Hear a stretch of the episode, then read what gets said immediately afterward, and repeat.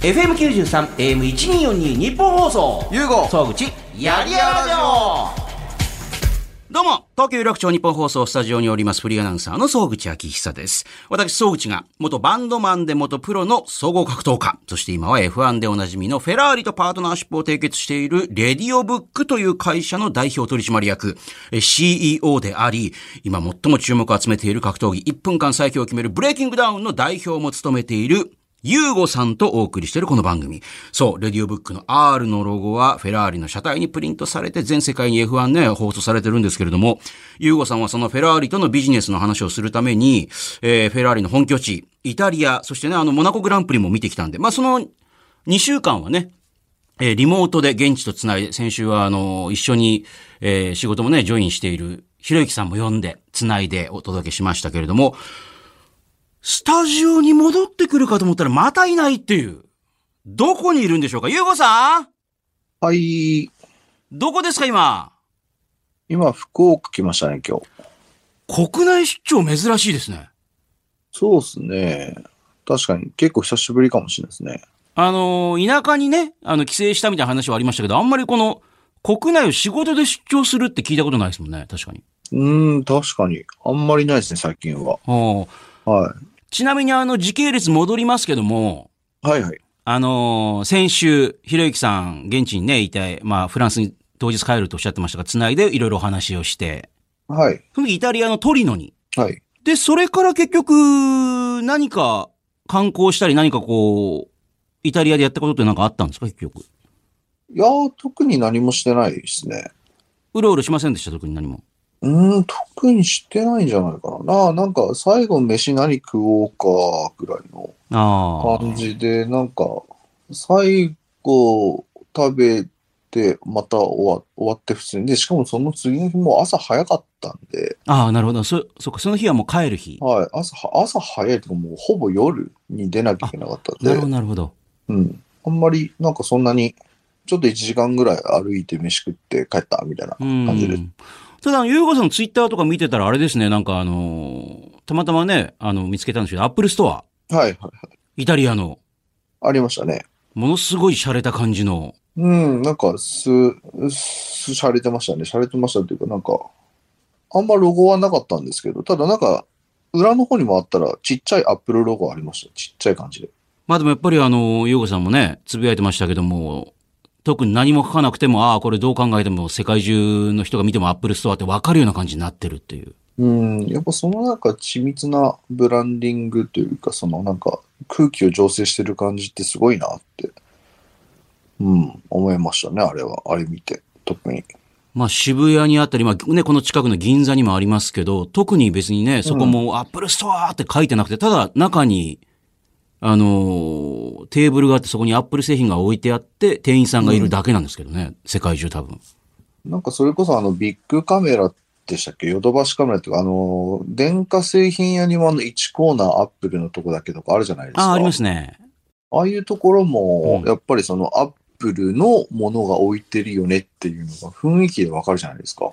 あの、有楽町の駅前にも、えービッグカメラが駅前にドーンと大きいのあって、そこにもちろん、あの、アップル製品取り扱ってるコーナーあったら、やっぱりね、そこだけ雰囲気が違うんですよね、なんか。うん、そうそうそうそうそう。なんか、そういうところの空気の醸成の仕方って、まだ僕がブランディングをしている上において、できてない部分かなと思ってるんで、やっぱなんか、勉強してきたですよね、そういうところ。ああいう醸成の仕方できるようになったら、なんか、おしゃれだなと思います。特に何も言わなくても世界中の人が、あ、これはもう、誰が見てもアップルストアですねと分かるような形にもう共通認識できちゃってるってことですもんね。そうですね。はい。そういうのがブランディングのなんか真骨頂だなと思って。なるほどね。はい。あ、あとごめんなさい。ちょっとこれ遮っちゃって申し訳ないんですけど、そうですよ。あの、今後その、最初のあの、導入部分はいはい。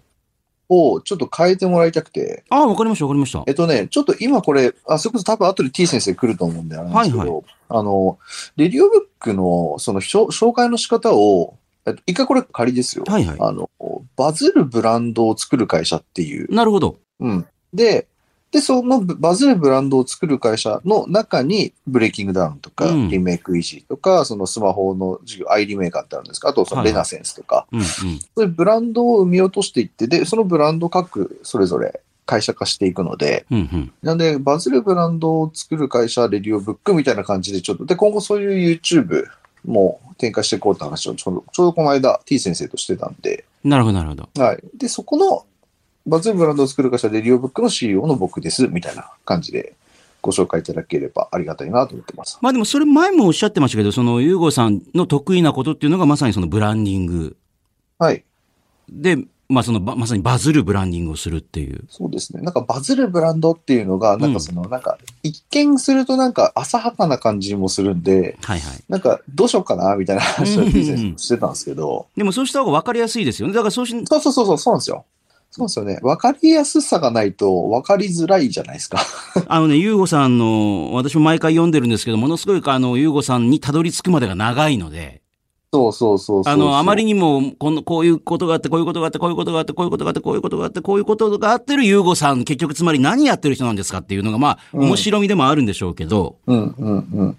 そうなんですよね。なんで、ちょっとでも、それの言葉でポンってくくると、あの、すべてのことが、うん、まさにそのバ、あの、バズるようなブランディングをする人っていうね。うん。そうそうそう。分かりやすいですよね。ブレイキングもバズってるしそうですよね。なるほど、なるほど、なるほど。で、もちろんそうね、あの、フェラーリとの一緒にやってることも、もちろんバズることであるし、という。はい世界中の人が何なんだ、この人は、と思うような、あの、うんこう、検索したくなるような人ってことですね、これね。はい。なるほど。そういうふうにしていこうと思ってる。ちょっとそこを変えていただければなと思ってました。はい。この辺の話とかもこれ流しちゃっていいんですか、これは？あ、全然そういうふうに変えていこう。で、面白いですよ。そういうふうに変えていきたいっていう、まさに。うん。そうしていただいた方がありがたいです。はい。で、日本に帰ってきたっていう。ういっす。おそうですね。ちょっと待ってください。お土産なんか買ってきてくれました？あ、買いましたよ。お何ですか、お土産？なんかフェラーリグッズもあるし、いい、いい。あとチョコはどうなんだろうあれ、賞味期限があるからな。まあ、フェラーリグッズが一番いいんじゃないですかお。またあるので。え、ちなみにな、何があります？ど、どんな感じのもの？なんだっけ？いや、なんかね、結構いっぱいもらったんで、あそうなんですか。T シャツとか、バッグとか、なんかまあ、いろいろう。ーん。まあ、多分なんかあるんで。じゃあ次回はスタジオに来てくれるんですよね。あ、そうだ、実はゆかさんゆかさんが来ていただけるっていう噂が今はいはいはい。あ、じゃあそん、そうですね。その時に持ってきますで、。T 先生も、T 先生も来るんで。はい。じゃあそこで。じゃあ、あの、来週は、そのお土産も持ってきていただいて、皆さんにプレゼントしたいなというふうに思ってます。はい了解え、です。今回は日本にはスムーズに帰ってこれたんですか？もう前回はもう腹立つわ、みたいな話もありましたけど、もうなんでこんなめんどくさいのみたいな。ああ、今回、えー楽でしたよ。まあ、いや、なんだかんだちょこちょこなんかその、その簡易的な審査みたいなのありましたけど、まあ前に比べたら、あ1時間かかってないぐらいですかね。はいそうか、前回はもっとめちゃくちゃ時間かかってましたもんね。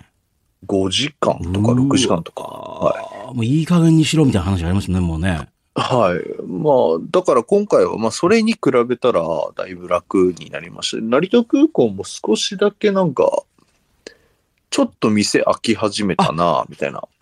じゃあ飲食店なんかも開き始めて。ちょこちょこ開いてましたね。ちょこちょこ前よりは。はい。あのー日本がね、受け入れるあ、外国人観光客を受け入れるっていうのがスタートしましたけども、あ、本当ですか？やっと。だから多分、あ、もちろんだからまだ人数制限も多少はあるんですけど、もちろん。はい。はい。だから多分もう成田空港とかも徐々に人が増えてってるかなっていう感じですかね。あ、そうですか。そうですね。ちょうどね、今、円安だから本来そこであるべきだよねと思ってたんでね。いや、本当はインバウンド的には向こうからしたらめちゃくちゃ美味しいと思うんですよね。もう日本に来たら何でもやいや、めっちゃ美味しいっすよ。だってイタリアとか行ってもやっぱ高いでしょ？なんかいろんなものが。高いですね。やっぱり。うん。飯食ったりしても。うん、高い高い。だから、確かに、ああ、あ、始めたんですね。よかったよかっ6月10日に、だからもた。ああ、そうなんうですか。再開しました。だからこれからも徐々にどんどん海外からも人が入ってくるうーん。だってもう中国もやっぱ上海ロックダウンしてましたけど、やっぱもうこれダメだっていう。だってこれだけ世界中で人動いてると、まあ無理ですよね。その全てをこうシャットダウンして、うん自分たちだけで生きていくっていうのはっていう。うん、うん、うん。だからあの、今はまだパッケージツアーのみってことになってますけど、個人旅行はまだこの先でしょうけど、まあ徐々に多分緩和して。なるほど。ただやっぱね、と、その円安ってこともあってね、なんか、夏休みハワイ行こうかなと思って調べたらやっぱりエアーが超高いんですよね、今。あえー、てか、あれなんですか、総理さんって夏休みとかっていう概念あるんですか？あの、毎年、まあ、この2年ほど取ってないですけど、大体毎年1週間ぐらい、まあ、夏なのか秋なのか冬なのか1年に1回ぐらいはね、休み取ってんですよね。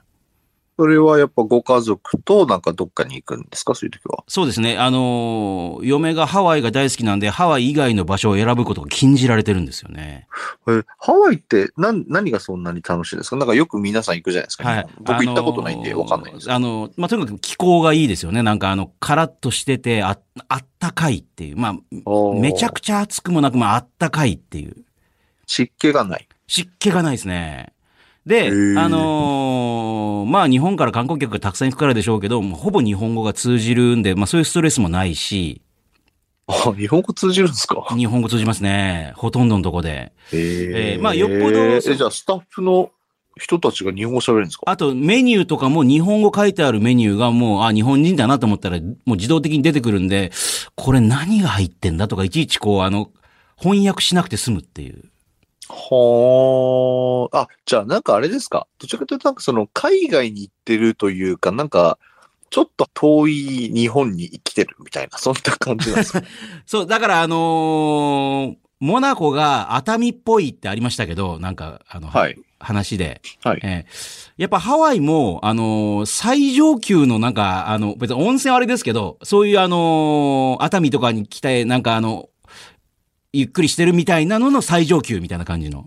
ああ、なるほど。で、まあ、ただね、逆に日本人が多すぎ、コロナ前とか多すぎて、もうどこ行っても日本人いるぞっていうのがちょっとうざったいという部分もね、逆に日本人としてあるんですけど。あーまあ、ある種だから日本の、あれですよね、あの、上位互換みたいなものがそうです、そうあるんです。そうです、はそうです。で、いあれ、時差って、うーんとね、5時間、5時間早いってことですかね、ハワイの方がね。5時間早い。日付が1日ずれてるっていうね。そう、だから日付変更線を超えていくっていう。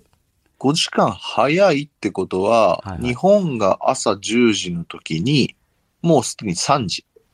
そうです、そうです、そうですそうです。だから、あの、行くときは、あの、戻って、えー帰るときは1日進むんですよね、なんかね。ってことは、仕事、こっちで仕事がある場合、だいたい朝9時ぐらいから連絡来出すんで、もう、ごめんなさい。むもうごめんなさい。ゆうごさん、もうどこに行ってもそういうことを考えないと、そうそうそう気持ちがと体が休まらないっていうね。ってことは、昼の2時、あ昼ってか、そっひか。昼から夜夜中夕方にかけて仕事なんじゃないですか？昼からよ夜ぐらいにかけて。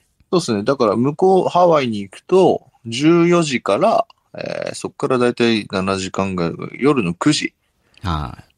ぐらいまでが、割と仕事連絡来ますみたいな感じですか？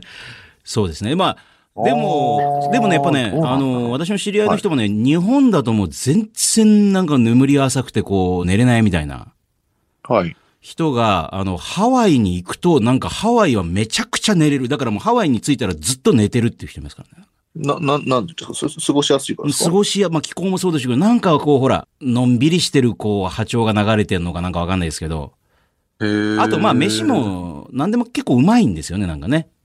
うーん。あまあ日本食とかもありますけど、別にステーキだったり、まあアメリカ本土とも結構同じものありますけど、うん。何でも食い物があって、あの、すなんそこそこうまいって。まあ値段はね、多少高いですけど、日本よりも。へーなんか、そうですね。一回行ってみたいですね、それあれば。あの、まあだから海とかに別にもう入んなくてもいいよって言うんだったら別にね、あの、海に入ろうと思ったら少し遠くまで行かないとね、あの、綺麗な海なかったりするんですけど、ワイキキからあ、。そうなんですか。なんかはいハワイって、全部なんかう海だらけなのかと思ってたんですけど、違うんですか？あの、海水浴とかで、あの、穏やかな波とかで有名なところは少し、あの、移動した、あまあ、タクシーとかなんか、あの、車とかで移動したところにあったりするんですけど、まあ、それはそれで、で、人があんまりいないようなところもあったりするし、みたいな。なるほど、なるほど。だから、毎年もう、だからこの2年間は行ってないですけど、毎年ハワイに行くっていう。はまあ、でも、海外に、あの、旅行行くけど、ハワイにしか行かないって人も結構いますからね、なんかね。う。もうタイミングがあったらハワイに、もうすぐハワイに行くっていう。だからそこにもう別荘とか買ってる人もいるじゃないですか。もうもうとにかくでも暇があったらハワイに行くっていう。はあ、はあの、ゴルフやって帰ってくるとか。まあ、あの、長島一茂さんとか有名ですけども、とにかくハワイに、基本的にもう、あの、鶴瓶師匠とかもそうですけど。あ。ええいや、それこそあのー前に、私もラジオやってた、あの、ABEX の松浦会長とかも、あの、別荘を買って、あの、音楽作る時にもハワイで音楽作るっていう、もああ。う、みんなハワイ。イに集めて合宿するっていう。うん、うん、うん、うん。なんか仕事もしやすいみたいなことは、おっしゃってましたけどね。まあその、よくハワイだと寝れるっていう人も松浦会長なんですけど、もう日本だと全然寝れないけども、ハワイはもう寝に行くようなもんだっていう。とにかく寝れるっていう。うん、何なんですかね。なんかそう、だから何なんですかって言ったら、まあなんかそういう気分的にこう、なんかスイッチがいい方向に切り替わるのかわかんないけどね、でもだから寝れるよねっていう。それもハワイで生活された方が良くないですか？あ、だからもう今多分、あの、ハワイと日本と、あの、結構、半々とか行き来してんだと思います、多分。うーん。えー、なんか、じゃあ、まあ多分、松浦さん的にも合うんでしょうね、あ空気感。るんでしょうね。だって中島一茂さんもできればずっとハワイにいたいみたいなね、ことを自分でね、まあ仕事ある時日本に来るぐらいが本当に、まあ今コロナだからあれだけどみたいな。なんかそういう場所が見つけられるのはいいですね。ああ、ゆうごさんもね、はい。あのー時間があったらとにかくここに来るともう一回リセットみたいな。まだそれ見つかってないですかね？い。や、っていうかもうなんか、こ、ここでいいっていう場所。多分僕はどちらかというと、ひろゆきさんと多分そこ性格似てると思うんで、もうそこに住むと思います。見つ けたら。で、まあ仕事がなんかあれば日本に帰ってくるしっていう。うん、っていう感じだと思いますあね。あ。でもね、この間、ゆうごさんね、私ね、ヤフーのちょっと仕事して、はい。ヤフーって、ヤフージャパンですよ、ヤフー。で、はいはい今、あのー、もう本社に来なくていいっていうか、もう日本全国どこにでも住んでいい制度になってるんですよ。えー、あの、最初は、あのー、必要だっつって連絡があった時には、朝11時までに来れる範囲のところに住め、あだったらどこでもいいって話だったんですけど、うん、うん。今それも撤廃されて、うん。ヤフーってなんか1万人以上社員いるらしいですけど、はい。もうね、日本全国もうチリチリバラバラになってるって言ってました。だから清井町のあの、元はい。ニューオータニがあったとこに今、あの、清井町テラスでそこをなんか何フロア借りたの結構もう減らしちゃって人いなくなったからっつって。はい、はい、はい。で、すごい人はもう網走のさらにそっから離れたなんか町に住んでたりとか、あと離島に住んで仕事してる人とか。うーん。まあ、考えたらそういうところに住んでて、しかも、えー、ヤフーの給料もらってそういう田舎に住んだらそれず相当なんか、うん、うん、うん。しかも多分、うちの町に住んでくれみたいな助成金とか出してるところに住んでる人も絶対いると思うんですよね。なんか相当裕福なんじゃないかと思って。なるほど。そういうこと言ったら笑ってましたけど、まあそうかもしれないですね。そういう人もいるかもしれないです。だからもう、うん。あのー週に1回かなんか全体会議があって、それはまあ一応みんな参加、あの、オンラインで参加しなければいけないみたいなのがあるらしいんですけど、はい。あとは基本的にもう、あのーもう本社来なくていいっていう。ええそれぐらいもう、あのーバラバラのところでも仕事ができるから、自分がその快適なところ、うん、うん。その方が多分あの、精神的にも肉体的にも健康でいられるだろうから、そ、そこにいて仕事すればいいじゃんっていううん、なるほど。のを始めたっていう。なんか職種にもよるかなと思ってて、はいはいそれこそあの、最近で言うとテスラのあの、イーロン・マスク。もう、ちゃんと本社に来いって逆の、ね。うん。逆のことを提示してると思うんですけど、あれって多分、だからその職種だと思ってて、まあリモートでもいいのかとか、やっぱ対面もした方がいいよねとか、いや対面じゃなきゃ無理っていう、そのまあいろんな多様性に応じた働き方があると思ってて、それで言うと多分ヤフーさんの場合はそういうもう仕組みがある程度できてるし、もうなんかいいやみたいな、多分そんな感じなんですよね。はい。だからもう、ね、離島だろうが。でもな、なんで日本なんですかね？それやっぱ時間が来るからですかね？まあ、とりあえず今のうちっていうのは多分日本ということは日本みたいですけど、うん。まあ、さらにそ、もしかしたらね、将来的には、あの、海外とかでも別にちゃんと働けるならいいよってなるかもしれないですもんね。そうですよね。うんうんうんうん。だからこの間、その本社に行ったらもうガラーンって、まあ、たまたまそれ記者会見だったんで、そこのとこは人いましたけど、うんうんうん。あとはもうほとんど人いないっていう。うん。僕は多分、どちらかというといい、ああ、僕は多分どどっちもですかね。別にこの人は遠隔でいいやって人もいれば、ああ。うん、対面しなければいけないっていうところもあると思うので、はい。まあまあまあ、多種多様って感じですね。まあ前にもだからやっぱりあの、オンラインだけだとそのハイブリッ人がドタイプか。ああ、そうか、そうですよね。だから、オンラインだけになっちゃうと、なんかその人がどういう人かとかって、やっぱり分かりづらい部分もあるんでっていう。そうですね。うんあとやっぱ、会ったこともない人とは、あの、っていうこと、人が存在するのはあまり建設的ではないなと僕は思ってるので、特にブランディングするにおいて、その、一緒にプロジェクトに参画してる人がどんな空気感を持ってるのかわからないっていうのは、ちょっと僕、うんまあその下のレイヤーも別にいいとは思うんですけど、うんうん。うん、ちょっと僕の近くの人たちはちょっとそれは難しいかなと思います。なるほど。えー、なんて話してるうちに T 先生もね、今、到着されたんで、えー、この後はですね、えー、T 先生も含めて、あの、6月4日、都内某所で行われた、ブレイキングダウンのオーディションの模様なんかも話していこうと思います。さあ、この番組では、謎すぎる男、ゆうごさんへの質問などをメールで募集しております。番組のメールアドレスはこちら。ゆうご総口やりやラジオ。番組のメールアドレスは yy.1242.com。yy.1242.com。Yy はやりやらの略。1242は日本放送の AM の周波数です。あなたからのメール待ってます。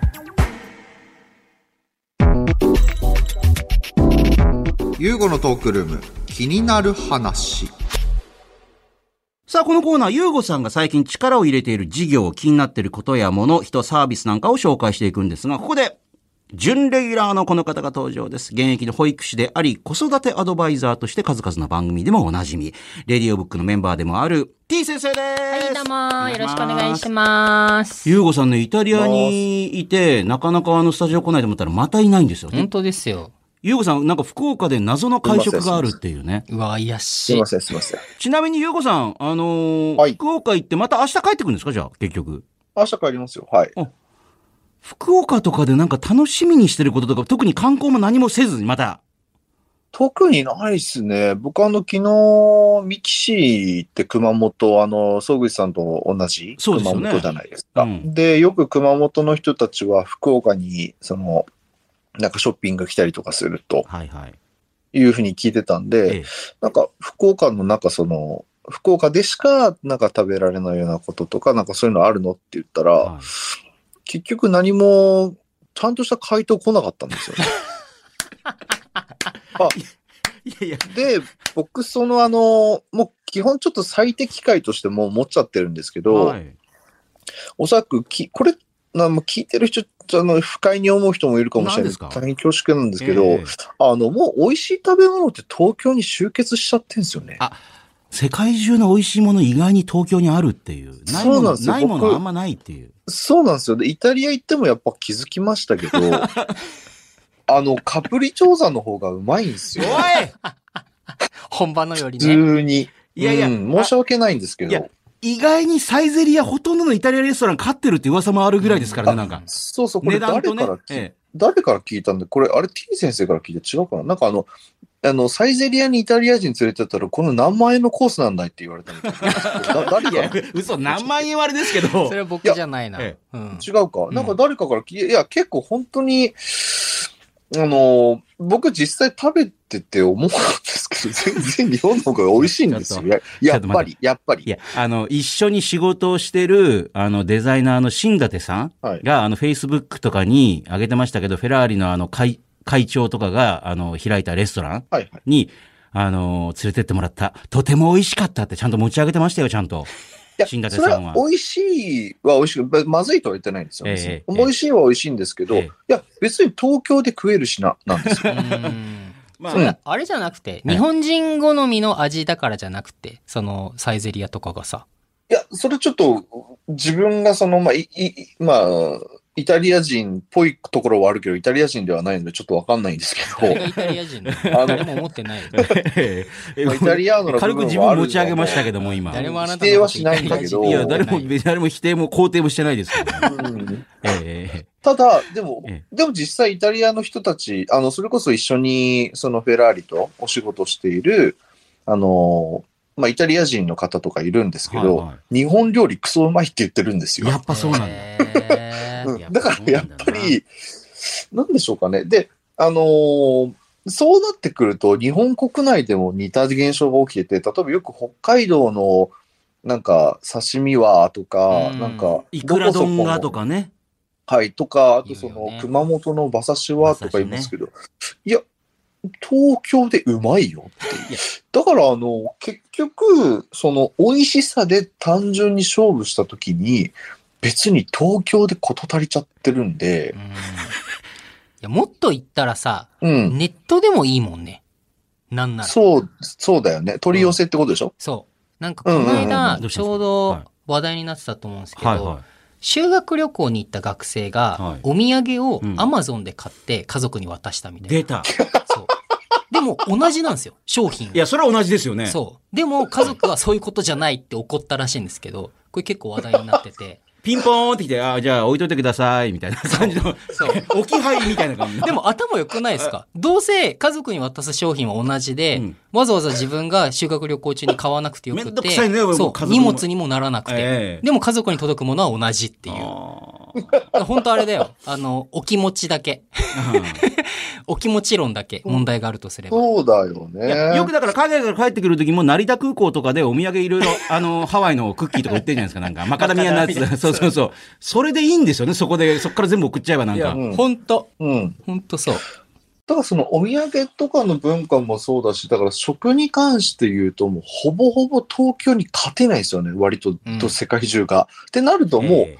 僕がいる場所こそ最強で最高な場所なので、別に、え、なんか喜ばしてくれるんですか？食べ物でっていう感じになっちゃうじゃないえ嫌な客、もう、貝原雄山よりも嫌な客ですよね、なんか。あの、入ってきた瞬間にあのそうですこの店の一番うまいものを出せっていう人みたいな感じ。総口さん、総口さん、今すごくいいこと言ったと思うんですけど、ええ東京の特にその渋谷区、港区に住んでしまってる人たち、そう貝原雄山化してます。嫌だ、嫌だな。この米はどうやって炊いたんだ？みたそうそういな。。お、おひつごと投げつけるみたいな感じの、この、料理人に。皿ごと叩きつけるみたいな感じの。そう。だからね、いや、これ仕方がないと思うんですよ。これ、だって、そういう、あの、それでもいいことじゃないですか。別に悪いことじゃない。まあまあまあまあ美味しいんだからねまあ美味しいものをね、食べたことがある経験値はね、はいそれはもう東京にいればね。ええはい。だから別にこっちに来て楽しいもの、あ、でもなんかね、一蘭の、はいはい。一蘭ってラーメン屋さんあるじゃないですか。まあもちろんね、東京にもありますよ。うんはいはい。あそこのね、なんかあの、ここでしか食べれない一蘭のなんか、あのスペシャルメニューメニューがあるらしいです。。えあ、それはなんかね、いろいろあるんですよ。例えば、あの、天下一品も、どこでもあるじゃんって言ったんですけど、一回みんながい行った方がいいとかっていうネットのあれを見て、本店っていうのに行ったら京都の。うん。ただやっぱなんかあの、そこだけにしかないメニュー的なほら、ものがあるから、ああの、聖地巡礼的な感じで一回行ってみるのはいいかもしれないですよね。うんうんそこにしかないものがあるっていう。うんうん。だから一蘭のそのメニューだけですかね、僕は今、あの、喜、あの、頼もうかなと思ってるの。釜だれ豚骨ラーメンっていうのがあるらしいです。それは確かに食べたことがない。その一覧の本店だけにあるやつなんですよね。いや、なんかさ、結局さ、うん。周りが自分がよくわかんない方言を喋ってる中でご飯を食べるっていうのが多分唯一の楽しみ方なんじゃない？いや、だから始まる前にあの、ミキシーさんが小声で私に、なんか、ははは博多でいいとこないですかね？って聞いてくるから、なんで聞いてくるんだって熊本生まれじゃんと思ったんですけど、行ったことあるんだけど、なんで聞いてくるのしかもそのこそこそみたいな。で、じゃあ屋台とかで屋台、雰囲気もんじゃんって言ったら、屋台は本当は美味しくないって聞いたことがあるんですけど。いや、雰囲気だからいいんだよ別にとか言ったら、そうですかねとか言って。あとはもつ鍋と水炊きで、そう、もつ鍋と水炊きだよ、あとは、つって。わかりましたとか言って。いや、これやっぱユーゴさんになんか詰められたんだな。でもなんかいいとこ知らねえのかよ、九州生まれのくせしてとかって、なんか言われたんだろうなと。じゃあ一覧行ってくださいと、じゃあユーゴさん。ね。はいあ、そうそう。一覧の話もいいんですけど、ここで聞きたいのは、イタリアから帰ってきて、6月4日にね、ユーゴさんが代表を務めてる1分間ね、最強を決める格闘技大会、ブレイキングダウン。はい。オーディションが都内某所で行われたと。T 先生も言っていた。そうなんですよ。なんか映像を撮る人がいないからって言って借り出されました。ノーギャラで。ノーギャラで。うわこれはね、これは本当にごめん。あの、T 先生にやらすべき仕事じゃないことはね、あの、重々承知しているんカですよ。メラマンじゃないですもんね、別にね。いやいや、でもいいんですよ。あの、僕も行きたかったんで。全然。ああいいよはい、それは。なんなら僕が行こうかって言ってたぐらいなんで。ああ、そうですか。はい一回見てみたいってね。うんえーで、カメラを回していたっていそうですえーえ、まあ内容言えること言えないことあるかもしれないんでしょうけど、T 先生どうでした？見てみて、それ。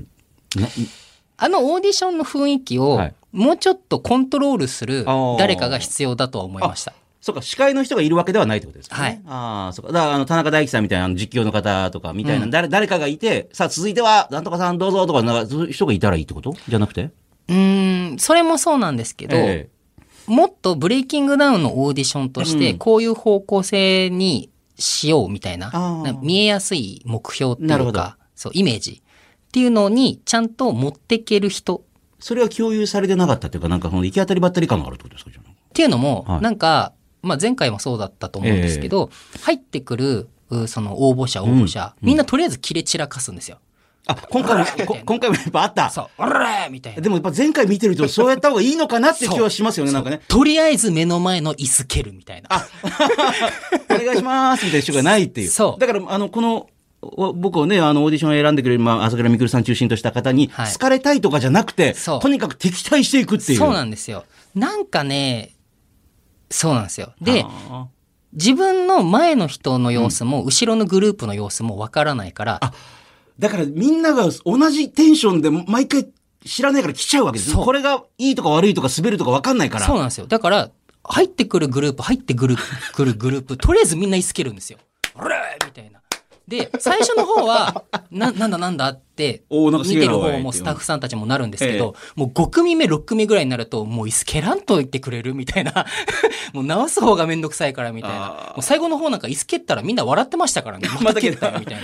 でもとにかくそれやんないとっていう。だからね、もうちょっと、こうだよ、この雰囲気っていうのを引っ張れる人がいたらいいのか、その役を、まあ、朝倉さんがやるのかあーなるほどね、ゆうごさんがやるのあか、やった方がいいんじゃないかなって、ちょっと思いました。なんか最後だけふんわりしましたけど、言われてますよ、ゆうごさん。最後だけふんわり着地しようとして、なんか、ハードランニングしてましたけど、今なんか。どうですか、ゆうごさん、あその辺。いやいや、あのーおっしゃる通りなんですよ、結構。認いやいやいやいや、いや、認めて止ま、固まりましたけど、ちょっと、ゆうごさん。あ、あのー実際本当に今日のね、朝10時から、あのー打ち合わせしたんですけど、あ、皆さんで。まさしくその議題上がってたんですよ。上がってたのが僕からむしろ出したぐらいで、うんうん。うん。その、もうこの切れる、抑える、このフォーマットって飽きられませんと思って。あ、いいですね。それもフォーマットになってるわけですね。なんかね。切れ散らかす、まあまあまあっていう、っていう。そう、ゲームみたいになってるから。で、別にこれって別にあの、本当に僕らが指示してるわけでもないし、そりゃそうですよね。そりゃそうですね。多分応募者の方たちも前回のオーディションとか見て、こういうことしたら目立つだろうとか、そういう考えでやってるんだと思うんですよ。で、まあ、それはそれでいいんですけど、あの、そもそもなんで暴れると、オーディションで暴れると、あの、動画がバズるのかっていうと、うん。えっと、そもそもオーディションで暴れるって、これ本来であればありえないじゃないですか。オーディションって、はい。あの、審査する側とされる側えが、えええあの、こ本日はよろしくお願いいたしますみたいな、そういう感じのみんなイメージのものを壊したいわけですよ。で、これってまあ昔で言うとガチンコファイトクラブとかっうん。ていうのがあって、はいはいそれも普通オーディションって受ける側が塩らしく今日はよろしくお願いします。私ぜひ受かりたいですみたいな場なのに、なぜか切り散らかすっていう。えみたいな。神聖な場所を切れ散らかす？え？みたいな。うん出たくないのって。そこが面白いわけですねそうですよね。そうそう。でもそれって、きそういうなんだろう、そもそもの規定路線があって、本来そうじゃないことをするから面白いんだって、うそれオーディションイコール切れる場所だっていう 逆に、規定路線化しちゃったら、キレキャラオーディションみたいになってまますよね。ねそう。それってもうただのもうなんか、あ、そういう問題になるので、うん、ギャップがないもんバッファーがないわけですよ。ううんん。そうそうそうそう。なってくると、これってなんかこう、いつまでこれを続け多分みんなも見飽きてくるんじゃないと僕は思うんですよね。あ確かにね。うんまさしく。えうん。まあ、だからその空気の醸成、最初に僕がその、総口さんと話してたことで、そのアップルストアの空気の醸成の仕方みたいなー話をしてたんですけど、その空気感の醸成っていう意味で言うと、確かに、なんでしょう。例えば、あれが劇、なんですかね、その、ドキュメンタリー調の編集の中で、ああいうキレ散ら散らかす人がいたら結構映えるかもしれないし、うん、なんかその手段、演出手段とか、その、あとはその現場の空気を作る人とかっていうのを、もうちょっとちゃんと配置しないとう、んうん飽きられるのも早いよね、これはって僕は思いました。あ逆にちょっと危機感を覚えたりしたっていう。ああ、常に思ってますよ。だから、これっていつまで続くんだろうかっていうことは、そのやっぱサステナブルに考えないといけないんで、これ、ねええ永続的に続けられはいるよはいはいはい。はい。えなんかね、ゆうごさんーがはい。ブレイキングダウンやっていく中で、はいとにかくストーリーっていう言葉をよく言うじゃないですか。うんストーリー大事だよって。はいはいはで、そのオーディション参加者がみんな椅子を蹴ることによってストーリー作ろうとするんですよ。なるほどね。そうはい。とりあえず暴れるみたいな。はいはいマイク蹴飛ばすみたいな。はいはいあの、横に並んでる、まあ、前回大会とか出た、まあ、例えば、瓜田さんとか、はいはいはい井原さんとはいはいはいか、米尾さんとかはいはい。に絡んでいくみたいな。はいはいだから、うんゼロのストーリーをなんとか 作り上げようと、その場で暴れるっていうのが、多分、手っ取り早い方法だと勘違いしちゃってるんでいやすよね。、だって、あの、そんなにみんなが、へーっていう人は、ほら、いない、そんなストーリー 背負ってくる人あんまりいないじゃないですか、なんかそ、うそりゃすごいね、とかって。だから、うんなんかその場で作るんじゃなくて、はあ僕がオーディション参加者側だったら、はい。その場でストーリー作るんじゃなくて、もっと練ってくればいいのになって。それらしい、ちゃんと伝わるストーリーを。っていうのがなんかね、もうちょっと出せたらよかったのかなって。その場で暴れりゃいいんでしょ、的な感じになってるからもう。やっぱり。あのオーディション見ていく中で、お、いいかもねとか、実際に試合組まれてる人たちって、その場でのパターンもあったんですけど、ちゃんとうん前もった、なんていうかな、ん準備みたいなものが垣間見えたんですよ。うんあ、この人ちゃんと選ばれようとしてるなっていうか。なるほどうん僕の目にはですけど。そう。だからね、なんかそういう下準備、変な話い。やリングで見てみたいと思わせる何かがあるだからもう多分、ほとんどの方はその切れ毛のところでマックスに来ちゃってるから、そそれ以上はないのかなっていう感じがするわけですよね。はい。その先を見たくならないはい。っていう。って思いました。はあ、うんなんかほら、よくお笑いも、あの、緊張と緩和が大事だとかって言うじゃないですかうん。多分、ゆうごさんの今の話ってまさしくそれだと思っていて、なんかそこにちゃんとギャップ作れるかどうかっていうのが、多分今後ね、6回、7回と続いていく中でオーディションに選ばれるコツなんじゃないでしょうか。うんうんうんうん。いや、何講演会終わってんの今？じゃあ僕今日これで。いやいやいやいやいや ないでしょうか。えーいい先生、ありがとうございました。はい。はい、パチパチパチ。まあでもその中でも、あのーおっていう人も何人かいたわけでしょ、なんかね。お、面白い人いましたよ。ああ、だから、あの、新人というか新しい人でも、なんか見たくなるようはない戦いをとか。そう。あこの人どうなるんだろうみたいな。あなるほどあったあっ。たゆうごさん、そういう人ももちろんいて。もちろんいますし、今ちょっと僕が思ったのは、うんいや、逆にこれをずっとやり続けてて、あの、みんながもう拍手喝采、うわ、やっぱブレイキングダウン面白いわってずっと続いてたら、うん日本人アホだと思います。何を言うとるのかな？あこれでいいの？っていう。まあでも、ちょっと言い方悪いんですけど、そのアンパンマンとかだって別にずっと同じフォーマットじゃないですか。まあ、毎回ねね、えー毎バイキンマンが回邪魔して、はい。ハヒフヘホーつってアンパンチドーンって、ええバイバイキンがこれもうフォーマットじゃないですか。そうですね。まあ、どういうトラブルが起きるかだけだからね、違いねは。そうそうそうそうそうそうそう。で、これがもうずっと生まれ続けている赤ん坊がキャッキャキャッキャしてるということは、アホなのかもしれない。人間は。急に哲学者の真理にたどり着いたみたいな、人間はアホであるっていう感じの、アホである。アホであるっていう。いや、だからそれで言うと、そのトラブルが、あのオーディションは椅子を蹴ることしかなかったから、面白くなかったのかもねか。。もっととんでもないトラブルになったら、それはそれでまた、そおーってなったかもしれないけど、は大体それぐらいでってう。いうう。ん。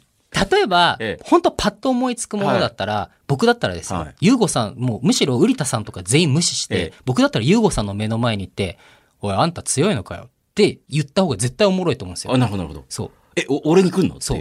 そう。ブレイキングダウ俺ン主催者えでえ偉そうに、お前座ってるけどええはい、本当に強いんかって元格闘家っつってるそうそう。プロレスがなんだっつってる。全員がそっち行ったっていうね。の方が面白いじゃないですか。はい朝倉さんとかそう、瓜田さんとかに行かずに、そうそうそうそう。みんなが行かなそうなところに行かずにそう、みんなが行かない人に急に行くっていう。そうそう。お前、溝口なんか偉そうに座ってっけどよ って言った方が面白いじゃないですか。って僕なら思うけどなっていう話。確かにね。うんうんうん。まあだからそれこそまさに事前のなんか作戦ってことですよね。なくて、いきなり目に入ったものを蹴るからみんな居つけちゃうっていう。うんまあ緊張もしてんでしょうけど。うんあうんーうん。なるほどね。はい。えー多分、これは多分動画とかどっか上がったりするんですかね？あ、もちろんです。模様は。はい、もちろん。ですよね。はい。ですよね。えー、T 先生撮ったやつあるんですもんね。あ、あります。ねでもね、オーディション自体は、はいあの、いろいろ言いましたけど、はいめっちゃ面白かったです。いやいや、そりゃそうでしょうよ。はいだって人間の感情が基本的にむき出しになってる状況で来ちゃ,、来ちゃってるわけだから。はい。だから T 先生が撮りながらずっとぼやいてるわけでしょ？また蹴ってるよ。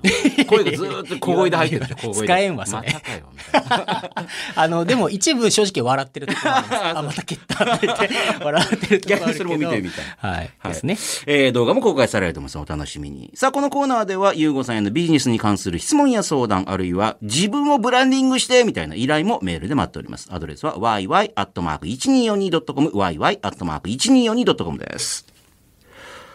さあ、T 先生にメール来てますよ。え、嬉しい。うん、T 先生、保育の悩み聞いてくださいっていう、あのさえさんですかね。珍しいですねすね。えー、T 先生、やりやラジオ準レギュラーおめでとうございます。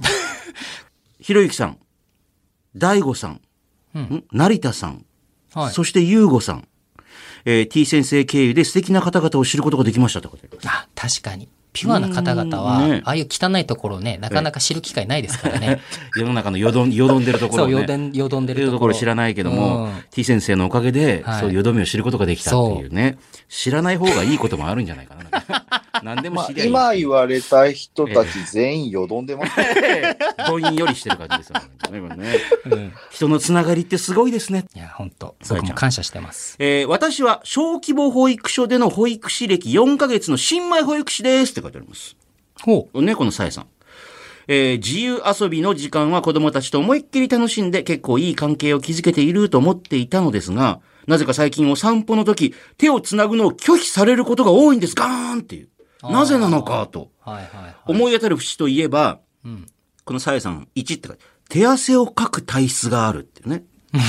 ね、そう、そうそういうのあんのかな ?2 番、ベテラン保育士さんから嫉妬され何かと注意されたり、嫌味攻撃が続き、私の心もだいぶブルーになっているっていうう。ん、なんかどっちかっていうとその2番を訴えたい感じがしますけどね。手汗で塗るってするからって拒否す。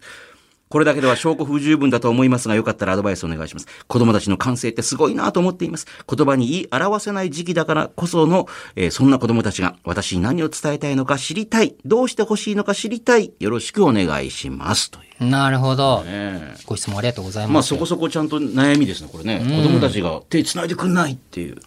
まあ、繋いでくれない理由自体は、この文面だけで判断するのって難しいと思うんですけど、あの、じゃあ、繋いでもらう方法だったらいろいろありますけおど、やっぱり子供たちって何するにしても習慣化と、あとは練習が大事なんですよ。いきなりこれ毎日続けなさいって言ったって、それはやらないんですよね。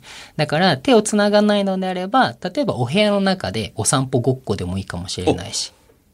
だからいざ外に出るときに繋ごうとするんじゃいきなり繋ごうとするんじゃなくていういきなり本番で練習させるんじゃなくて、ちゃんと練習の練習をさせないと、してもらわないと。なるほど。それはうまくいかないと。うんだから、なんか例えばじゃあおままごとの中で、じゃあ先生と一緒に八百屋さんに行こう。で、八百屋さんに行くまで手をつなごうとか、ね。そういうお遊びの中とかで、えー自然と手をつなぐっていう習慣をつけていったら、まあ自然とじゃあ本番のお散歩に行きますよっていう時も、じゃああの、おままごとの時にやったみたいに先生と手をつないで、じゃあ公園まで行こうねって言ったら、まあ自然とつなぎやすくなるじゃないですか。うんで、それをちゃんと毎回毎回、えールーティンとして、えーやっていくと、まあ自然と外に出る、えーお散歩に行く、公園に行く、つまり先生と手をつなぐ。スッと手を繋ぐ。はい。っていうふうにつながっていくと思うので、なんかまあ理由はね、いろいろあると思うんですけど、まあとりあえずそういう練習とか習慣化っていうところを考えた方がいいんじゃないでしょうか。やばい、これラジオ深夜便みたいになってる、これ。大丈夫かな、これ。NHK じゃないぞ、これは。日本放送だよ、これ。ラジオ深夜便みたいになってる、なんか。この穏やかな口調。さっきまで毒づいていた人と思えないぐらいの。いやいやいやいや。えーあ、でもそ、まさに、まさにそうです。確かにね、習慣化ですよね。と思いますね。これ2番目のベテラン保育士さんからし私を嫉妬されて、いろいろ注意されて、うん嫌味攻撃されて、心がブルーになっているから繋がないって、これ明らかにおかしいんですけども、これ、単に言いたかった、言いたかっただけっていう。そう、あの、注意されるのが嫌なんだろうなっていうことは伝わってきたんですけどそういうことあるんですよ、やっぱね。まあ、注意されることもあるでしょうし、まあ、それで心がブルーになるのもあると思うんですけど、まあ、本当にそこを軸に理由を考えるのであれば、そうやって、その先生、さやさんでしたっけ？さえさん。さえさええん。さえさんが、そのベテランの先生に怒られている様子を、周りの子たちが、子供たちが見ていたらさえ先生に対するやっぱり信頼度って、まあ上がらないですよね、そりゃ。だって毎回怒られててうん。悲しそうにしてて、うんそしたらその人を見てあこの人信用しようってなかなかならないっていうのは正直なところありますじゃあ、よね。この先輩が、ベテラン保育士さんの作戦が成功しちゃってると。うーんまあせいそう狙ってやってるのかもしれませんけ好感度どを下げてると。うんだからまあそういうところはもしかしたらあるかもしれませんけどね。T 先生どうするんですか ?T 先生なんてもう周りから嫉妬の嵐でしょだって。いやそうですよ。うまくやりやがってテレビとか出てもそうですよ。ツイッターでもヤフコメでも。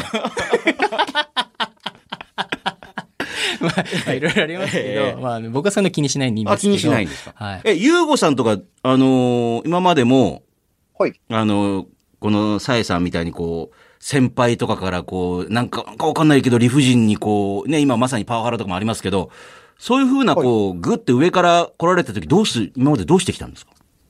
僕はあの結構そういうのをかわすのがうまいので、そうなんですか。結構うまい方だと思います。なのでなんか、はい、そういうのが来てもなんか、あ、そうですか、はい、みたいな。受け流すみたいな。全手汗じゃなくて全身がヌルヌルしてる。あ、そうですね。全身ええペペローションみたいな。ペペローション。ペペ、うん。ペペローション言うことでもお呼びいただけまでペペユーゴとして、これから。うん。あ、汗の穴からペペローションがグーッて常にヌルヌルしている。だから、あれ、あれっていう、こう、押しても押してもつきませんよね。え、総口さんは何ですか？うん。あ、でも私も結構ね、ヌルヌルですね、なんか。そこで何？とも言わないし、あの、悲しそうにも。悲しそうにしたら、ますますそういう人たちがほら、あの、ね、やった感が出ちゃうんで。ああ、はい。そう。うんうんうん。まあ、ぬるってしたらもう、そですねああ、なんか、もういいかなって言って、ほらうんうんうん、別に仲良くもなれないかもしれないですけど、まあ、はいそれはそれで別にっていう。うん常に一人でぬるぬるしてるっていうう。ん。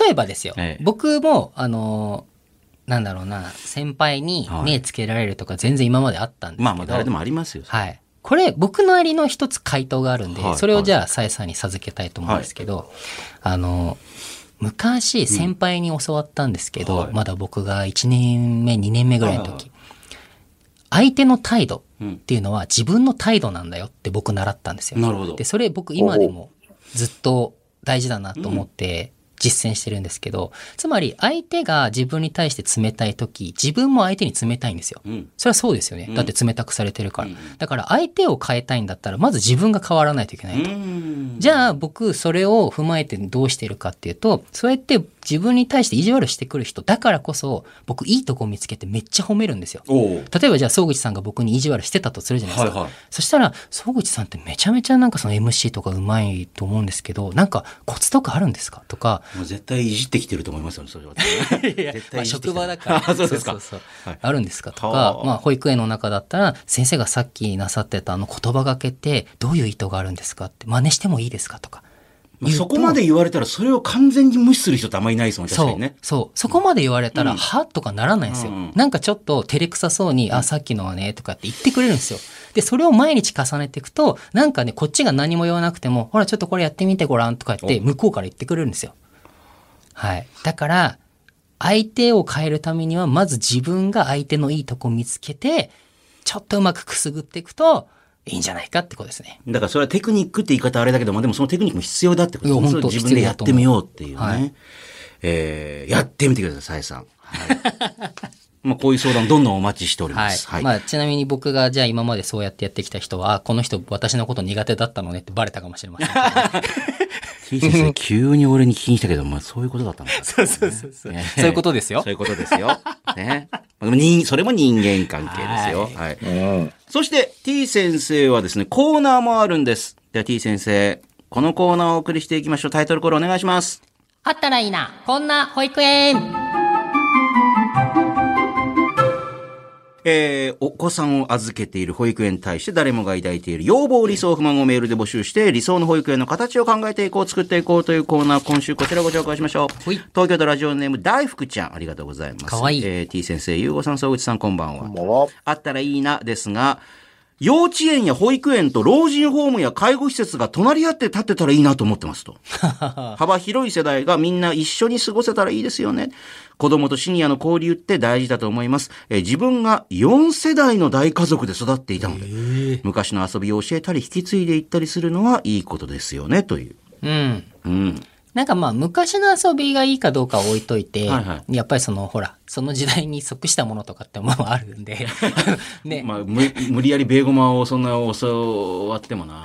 まあ面白かったら子供がハマればいいんですけど、はい。まあそれは一旦置いといて、まあでもそうやっていろんな世代と関われるっていうのはいいと思いますし、うん。でもちろんその子供側だけのメリットじゃなくて、ね、やっぱおじいちゃんおばあちゃん側もなかなかその老人ホームとかにいるとね、そういうちっちゃい子と関わる機会もないでしょうし。で、なんかその人に何かを教えるときって結構脳をフルに動かすじゃないですか。うんって言いますよね。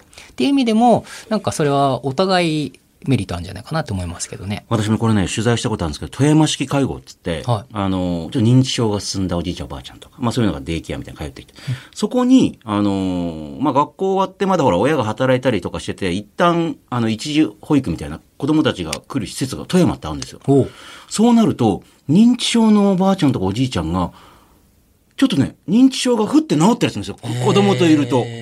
遊んだりしてると。はい。やっぱだから何か活性化する、なね、さっきおっしゃってましたけど、脳が動いてるのか、はい。おばあちゃんがなんかあの、いつも昔のおばあちゃんに戻ってるぞ、なんか今、みたいな。普通に喋ってる。すごいちゃんと喋ってるぞ、みたいな。で、一緒になんか遊んだりとかして。うん。で、子供はほら、認知症だとかなんか関係なくほらうん、接するから、はい。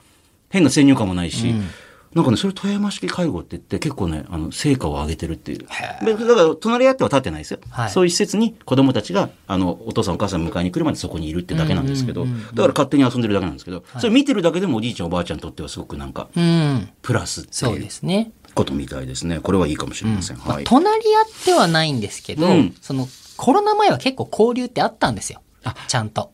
そうか、おじいちゃんおばあちゃんと施設に子供たちが遊び行ったりするっていう。あー全然あったんですけど、まあ最近はね、うんいろいろ事情もあるんでうん少なくなっちゃってますけど、まあまたコロナ落ち着いたらあるんじゃないでしょうか。うん。え、ゆうこさんって子供たちと一緒に遊ぶときってなんか、こう、んゲームな、何ですかな何して遊んでるんですか確かに何して遊ぶ何のして遊んでるんですか子供たちと。子供たちと遊ぶ、その、どういう王様ことゲームイして遊ぶかってことですエーイとかってやる。なんでかあ、それは大きい子供で。えっと、子供と遊ぶ、まあでも大体なんか話することの方が多いですねあ。今、あの、東京に来ること多いんで、うんうん。なんかその学校のこととか好きな人の話とか友達の話とかなんかそういうのをよくだらだらなんか携帯見ながらゲームしながら喋り合ってるみたいなそんな感じですかね。あ好あ。きな人の話。そういうのちゃんとしてくれるんですね、ちゃんとね。ああ、全然喋ってくれますね、普通に。え、総口さんしてました？そんなお父さんと好きな人の話。しないですね。しないですよね。ええ一番嫌な話題ですよね、なんなら。はいお前付き合ってるやついるのかって言ったら、は？みたいな感じでね。そうですよはい。なんでそんなこと聞くの？みたいな。すごいな、融合系。なんか友達みたいな感じなんですよね。子供というよりかは。で、うちの嫁にも話してるらしいんで、普通に好きな人の話を。なるほど。あお母さんにもちゃんとそういうのを伝えているっていう、こういう人が。そうですね。で、僕にもそのまんまを伝えてくるんで、たまに嫁が補足して、え、それってこの子のここでしょ？みたいなのを、こうなんかこう、なんか、い補足の情報を入れてきたりしますね、話へえ。うん。で、なんか前ちょっとなんか、手紙、手紙やり合って、みたいな。え、私その話聞いてない、みたいな嫁が言ったりとかして。あえ、言ったよ、みたいな。なんかそういうような会話を、まあ、してる。まあ、それが遊びなのかどうかわかんないですけど、まあ、そういうコミュニケーションの取り方ですかね。はあ。い。え、総口さん交換日記とかやってました？交換日記はないですけど、まあ、前に熊本帰った時に昔出したラブレターみたいなのが残ってて、し 下書きみたいなのがあって、下書き俺はこんなポエムみたいなのを相手に送ってたのか、みたいな。君は僕の世界だ、みたいな。なんかそうう。いう風な、なんか、あの、まあ、もそれぐらいじゃないですね。ももっと、もっと？す、もっとすごい感じ。え怖いと思いましたもん、自え分で。ねちょっと一節覚えてないですか？嫌ですよ、俺、この高校生でこんな感じのものを書いてたの え、でも捨てなかったんでしょ？きっと。また、10年後とかに見たらどんな気持ちになるかなと思って、またこうやってしまってきました。大事大事。取っといた方がいい。ねえ。ねえーはいあ。えーこのコーナーでは、あったらいいな、こんな保育園皆さんからの提案待っております。さあ、続いてもう一つのコーナー行きましょう。我が子の天使と悪魔 T 先生といえば子供たちのほっこりエピソードを詰め込んだ本、今日保育園でね、でもおなじみですけれども、子供というのは可愛い天使な面と時にうわ、悪魔と思ってしまうような一面も合わせているもの。そこであなたが子育て中に自分のお子さん天使だな、もしくはうわ、悪魔と思った一面を教えてもらうというのはこのコーナーです。さあ、来ております。こちらですね。神奈川県ラジオネーム、なつきちゃんありがとうございます。私が中学生の頃、体験授業で幼稚園に行ったんですが、たった一日だけなのに子供たちが、先生先生と近づいてきて、めっちゃ懐いてきてみんな可愛くてみんな天使に見えました。あ、でも、中学生で先生みたいな顔だったのかなと思うと、えー、老け顔だと思われたのかと思うとちょっと悪魔ですねって。かわい可い。愛いね。あ、中学生が体験授業とかで来るときあるんですね。ありますね。僕も、あ、違う。僕が行ったのは高校生の時かな。はい、ありましたね。うん。あ、高校生行ったんですそう、ね。自分自身が。あ、そうか、将来のことまだ考えてない時代。そうです。保育士になろうかな、どうかなって迷った時期に、うんなんか行った気がする。はいでもそこで別になんか、あ、将来の仕事はとかって思ったわけではなく？その時点では思ってなかったですね。いや、でもね、これめっちゃ気持ちわかるんですよ。はいあの、初めて子供に先生って呼ばれた時のくすぐったさと嬉しさ。そう、だから僕も今でも覚えてますもん。うんあの、僕の場合は女の子だったんですけど、うん女の子に先生って初めて自分のことを先生って呼ばれた時に、すごい嬉しくって、うんあ、先生ねって思って、確かにそう考えると、体験も保育士になろうと思ったきっかけになるのかもしれないですね。今振り返れば。うんはい。うんね、えー、まあ、夏希ちゃんは中学生の頃体験授業で幼稚園に行っていた。うん。まあ、今は保育園の先生になってない。まあね。思い出はもう思い出はあったけど保育なってはない業界のもうねね、環境、労働環境腐ってますから。いやいやいやそれはもうならなくていいですよ。えーあーこの悪魔め。いやぜひ、戦わない、戦わないとね。もういつでもお待ちしてますよ、保育業界は。ね。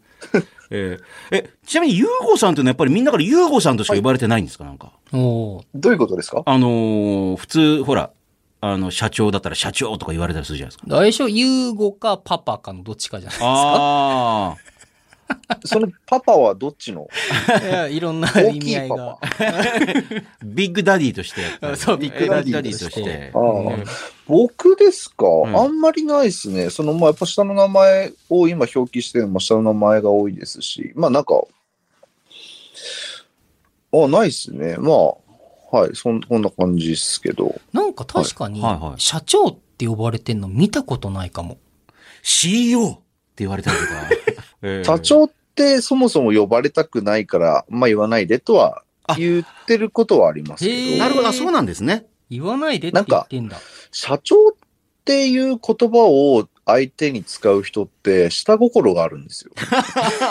あ、それ感じたことあります、今までも。あ、たくさんありますね。例えば、もうなんか名前覚えるのめんどくせえからっていうか、あ肩書きで言っときゃとりあえずいいでしょっていうことも見え隠れするし、そもそも社長っていう言葉を、この、なんでしょうか、この日本人がこの歴史の中で使ってきた社長っていう言葉に、なんかあまりいいイメージが手垢としてついてないなって僕、感覚として思ってて、確かに。なんか社長みたいな、なんかわかりますか、うん。うんなんかこのなんか、なんか手をごますりしながら近寄ってくるような人たちが使う言葉っていう。だからあんまり社長って言葉が自体があんまりかっこよくないなって思ってて、なるほどね。感覚の問題ですけど、だなんで僕あんまり、そもそもうちの会社の人だ、まあ人間にも社長とは必ず呼ばないようにとか、まあ人に対してこのなんかその、じゃあ例えば誰かに対してうちの社長がこういうふうに言ってますとか、それも仕方がないことなんでいいんですけども、うんうん僕に向かって面と向かってはやめてほしい。いいなというふうに思ってはいます。逆に。はい社長って言いながら近づいてくると一瞬身構えるって、あ、右側にいるまで何らかの下心があるんだなというふうに思う。まあ、か、この人は名前覚えたくない。いや、でもさ、俺のことをユーゴって呼んでっていうのも僕ちょっときしょいなって。だから社長はやめてはわかる。けど、うんじゃあ、なんて呼べばいいんですかってなった時に、俺のことはユーゴって呼んでくれって言われ俺たらちょっとは社長でも何でもない、ただの一人の男、ユーゴだ。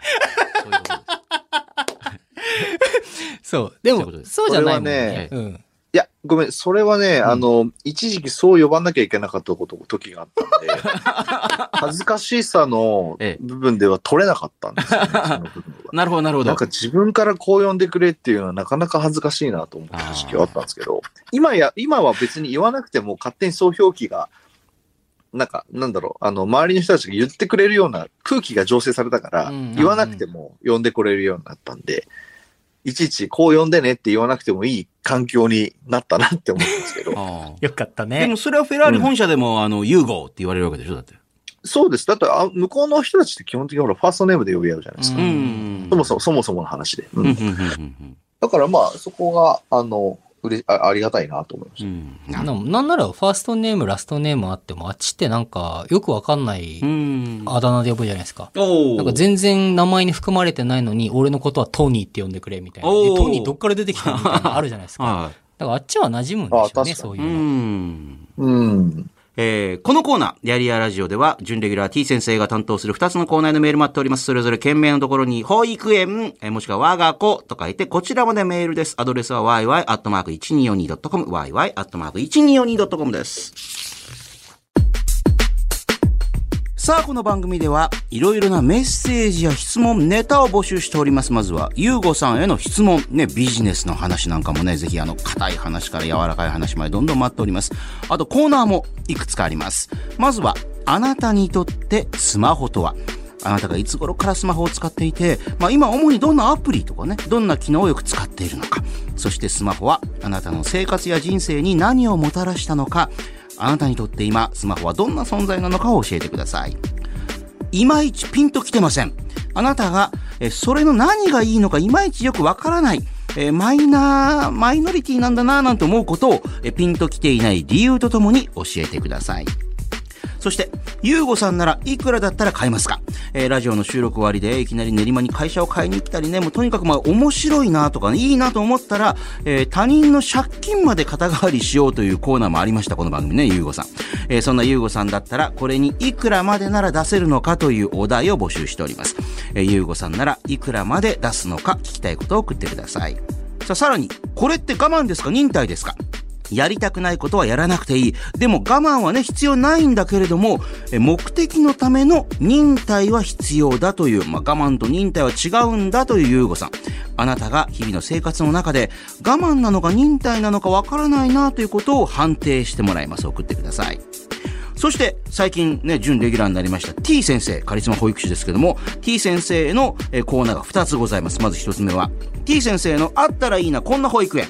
えーあなたの保育園への、えー要望、理想、不満。ね、お子さんをね、あの、保育園に通わせている方、もし通わせていた方、えーメールで募集しております。理想の保育園の形をぜひ T 先生と一緒に探っていこうというコーナーです。そしてもう一つ、我が子の天使と悪魔。まあ子供というのはね、まあうちもね子供いますけれども、可愛いね、天使のようなもの。なんですけども、まあ時に悪魔だと思ってしまうような一面も持っております。えー自分のお子さん、もしくはね、えーまあ他人のね、お友達のお子さんとかね、天使だなぁと思った一面と、いやもうこれ悪魔ですわと思った一面を教えてもらうコーナーです。すべてのコーナー宛てのメッセージはメールで、yy.1242.com yy.1242.com まで送ってください。総口秋さが T 先生と、そして福岡にいるゆうごさんとお送りしてきたやりやラジオ、福岡と結んでお送りした今週ももうエンディングですけれども、では、今週も最後にこちらのコーナーをお送りしていきましょう。これって我慢ですか？忍耐ですか？やりたくないことはやらなくていいと唱えながらも我慢必要ないけども忍耐は必要と言ってるゆうごさん。そんなゆうごさんに番組を聞きのあなたが日々の生活の中で我慢か忍耐か疑問に思っていることを判定してもらうのがこのコーナーです。えー、今週こちらご紹介しましょう。埼玉県春日部市の29歳会社員ポテンヒットさんありがとうございます。めっちゃ可愛い会社の後輩の女の子が僕のことをその子しか呼ばない特別なあだ名で呼んできてちょいちょいタメ口になるんで、まあ舐められてる気がして若干イラッとすることもあるものの僕に好意がある可能性もあるのであえて怒らずにいる。めんどくさい男だな、本当にこの人は。これは我慢ですか忍耐ですかそれとも僕は完全にその後輩の女の子の術中にはまっていますかという。うん。どうですか？僕のことをその子しか言わない、なんか特別なその人しかね、その女の子しか言わない呼び方でさっきのほら、あの、CEO って急に 自分の、誰も呼ばないのに急に一人だけ CEO って言ってくるっていう。えーうん。どうですか？それ。なんかあれ？気があるのかな、でもタメ口になるけども。でもタメ口も作戦なのかないや、本当ありますからね。これどっちですか ?T 先生どっちどっちですか、うん。いや、このパターンは、もう完全に術中でしょ。あ、向こうはもうある意図を持ってこう,、はいやこうやってると。そあう。いざ、あ、気あんのかな、俺にって思って、今度一緒に二人で食事とかどうですかって聞いたら、あ、いや、私彼氏いるんでっていうパターンですよ。これは。それ、普通に歩いて、歩いてったらいきなりドーンってこう、なんか、あの、落とし穴にガーンって落ちて。うんうんいや、そうだと思うけどな、僕。あ、気がないと。はい。その仕事上で、なんかうまくやりたいだけじゃないかな。このポテンヒト多分すごいこの後輩のことをケアしてますよね。そんな風に思ってるのがそう多分仕事上でも。ねえはいはい。女の子ってそういうとこありません？